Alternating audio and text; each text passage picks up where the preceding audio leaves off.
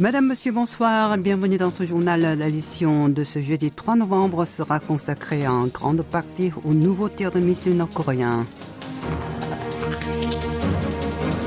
JCS, la Corée du Nord tire un ICBM présumé mais sans succès. Séoul et Washington critiquent le nouveau lancement de Pyongyang.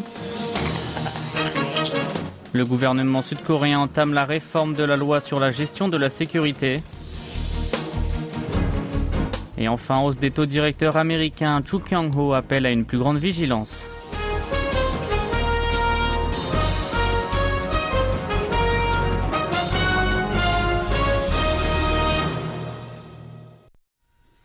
On commence donc avec le dossier nord-coréen. Une première en cinq mois, la Corée du Nord a procédé aujourd'hui au lancement d'un ICBM présumé être un 317.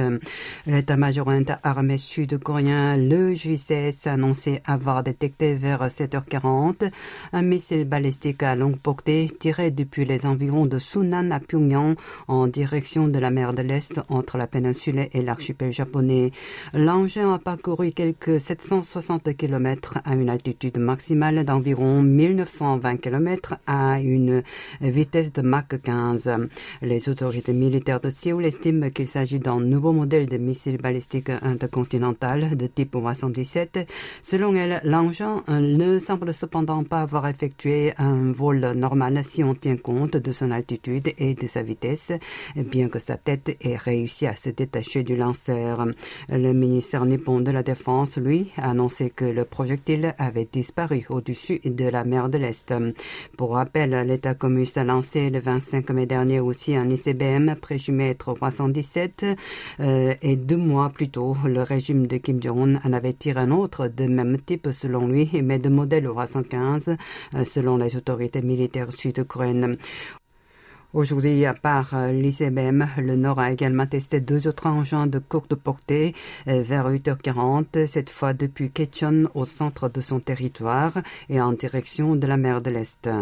Après les nouveaux lancements de missiles nord-coréens ce matin, la Corée du Sud a convoqué d'urgence son Conseil présidentiel de sécurité nationale, le NSC. La réunion a été présidée par son patron Kim Song-han. Une Sok-yeol l'a rejointe après un nouveau déplacement pour se recueillir devant un hôtel dressé en hommage aux victimes du drame d'Itaewon qui a coûté la vie à 156 personnes. Le chef de l'État a alors ordonné de maintenir sans la moindre faille la posture de défense conjointe sud-coréano-américaine pour la vie et la sécurité de ses concitoyens. Dans le même temps, il a préconisé de renforcer la dissuasion élargie Séoul-Washington et la coopération sécuritaire avec Tokyo. Le NSC, en évoquant le fait que Pyongyang a lancé des missiles balistiques pour le deuxième jour de suite, a vigoureusement dénoncé une violation de plusieurs résolutions du Conseil de sécurité de l'ONU et une sérieuse provocation envenimant les tensions dans la région. La Corée du Sud et les États-Unis ont par ailleurs décidé de repousser une date indéterminée leur manœuvre aérienne commune Vigilant Storm. Les deux alliés devaient la boucler à l'origine demain. Le Conseil de sécurité nationale, le NSC de la Maison-Blanche, a lui aussi condamné vivement le lancement d'un nouveau missile balistique intercontinental par la Corée du Nord. Dans un communiqué publié aujourd'hui par son porte-parole, le NSC a indiqué que ce tir violait les résolutions du Conseil de sécurité de l'ONU et risquait aussi d'aiguiser inutilement les tensions et de stabiliser la sécurité dans la région. Et d'ajouter que Joe Biden et son équipe chargée de la sécurité sont en train de évaluer la situation en coopération avec les alliés et les partenaires des États-Unis. Toutes les mesures nécessaires pour assurer la sécurité non seulement des USA, mais aussi de la Corée du Sud et du Japon seront ensuite prises. Dans ce contexte, les négociateurs nucléaires sud-coréens, américains et japonais se sont de nouveau entretenus aujourd'hui par téléphone. Ils ont échangé sur les meilleurs moyens de donner une réponse coordonnée aux tirs de missiles de l'État communiste et d'enjoindre à celui-ci d'arrêter immédiatement toutes sortes de bravades. La classe politique n'a également pas tardé à réagir à la salve inédite de tirs de missiles par la Corée du Nord. Le président du comité d'urgence du Parti du pouvoir du peuple a affirmé que le régime de Kim Jong-un semblait multiplier ses lancements en amont de son nouvel essai nucléaire. Chon Jin-sok a d'emblée exhorté l'armée de son pays à rester sur ses gardes et insisté sur la nécessité de riposter fermement à toute provocation. Le patron intérimaire de la formation au pouvoir a alors reproché à l'administration précédente, celle de Moon Jae-in, d'avoir permis durant son quinquennat au nord de gagner le temps de développer davantage ses programmes atomiques et balistiques. Selon lui, la confrontation avec la Corée du Nord, une puissance nucléaire, est désormais devenue une fatalité et Séoul devra faire l'état des lieux de son système de défense aérienne et civile. Dans le camp d'en face, le chef du groupe parlementaire du Minju, Park Hong-kun, lui a dénoncé un acte immoral, d'autant que les Sud-Coréens sont en deuil après la tragédie de samedi à Itaewon. Il a alors appelé Pyongyang à arrêter ses bravades militaires. Le numéro 2 de la principale force de l'opposition s'est emparé de l'occasion pour mettre en cause la compétence du gouvernement de Yoon Suk-yeol face aux menaces nord-coréennes. Pour refermer cette page Corée du Nord, la Maison-Blanche a annoncé que Pyongyang fournissait secrètement un nombre considérable d'obus d'artillerie à la Russie qui a envahi l'Ukraine. C'est le coordinateur des communications stratégiques de son Conseil de sécurité nationale qui en a fait part hier. John Kirby a affirmé que le royaume ermite avait dissimulé ses envois en les faisant passer par le Moyen-Orient et l'Afrique du Nord et d'ajouter que les USA et leurs alliés sur si ces livraisons sont reçues et consulteront aussi les Nations Unies au sujet de leurs responsabilités.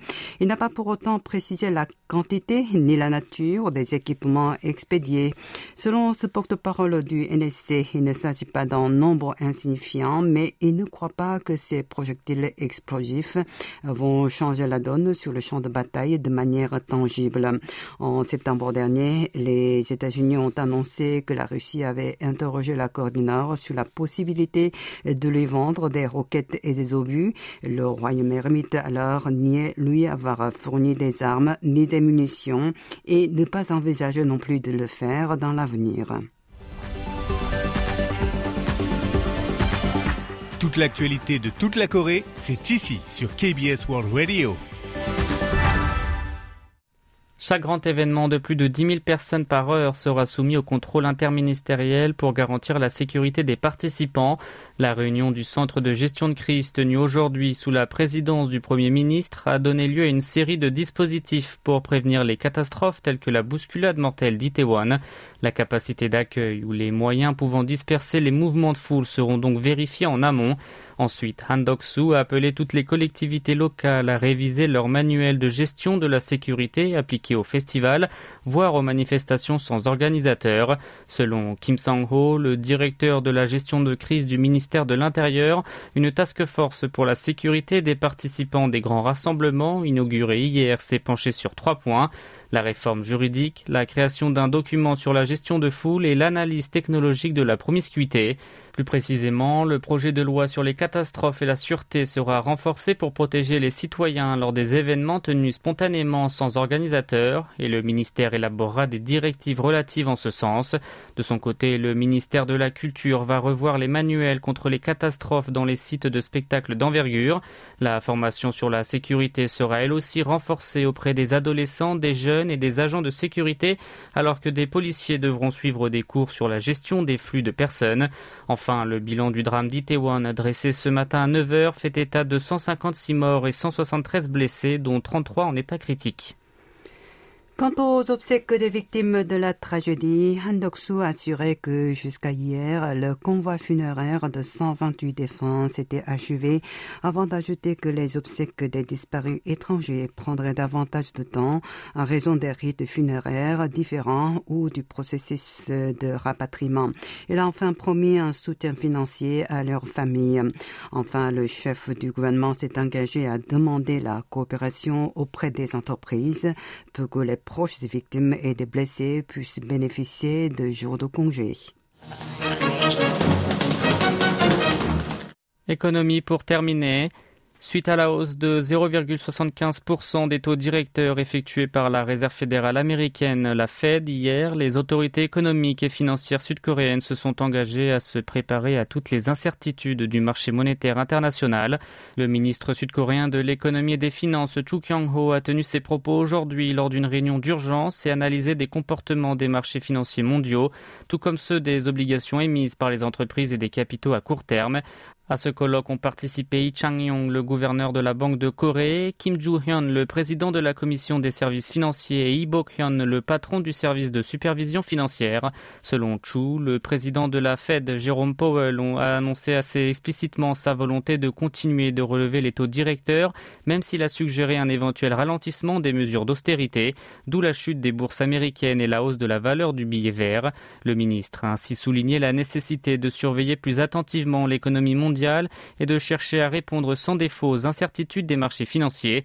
Quant au tir de missiles nord-coréens, le haut responsable a rassuré que la bourse de Séoul n'en avait pas été affectée, sans pourtant oublier de demander de porter une meilleure attention aux éventuels risques provenant du nord du 38e parallèle. La Banque de Corée a elle aussi tenu une réunion de suivi des marchés monétaires. Lee Sung-han, le numéro 2 de la BOK, a expliqué que si la dernière hausse des taux directeurs américains était plutôt conforme aux prévisions, la Fed, orientée par les faucons, laissait planer des incertitudes.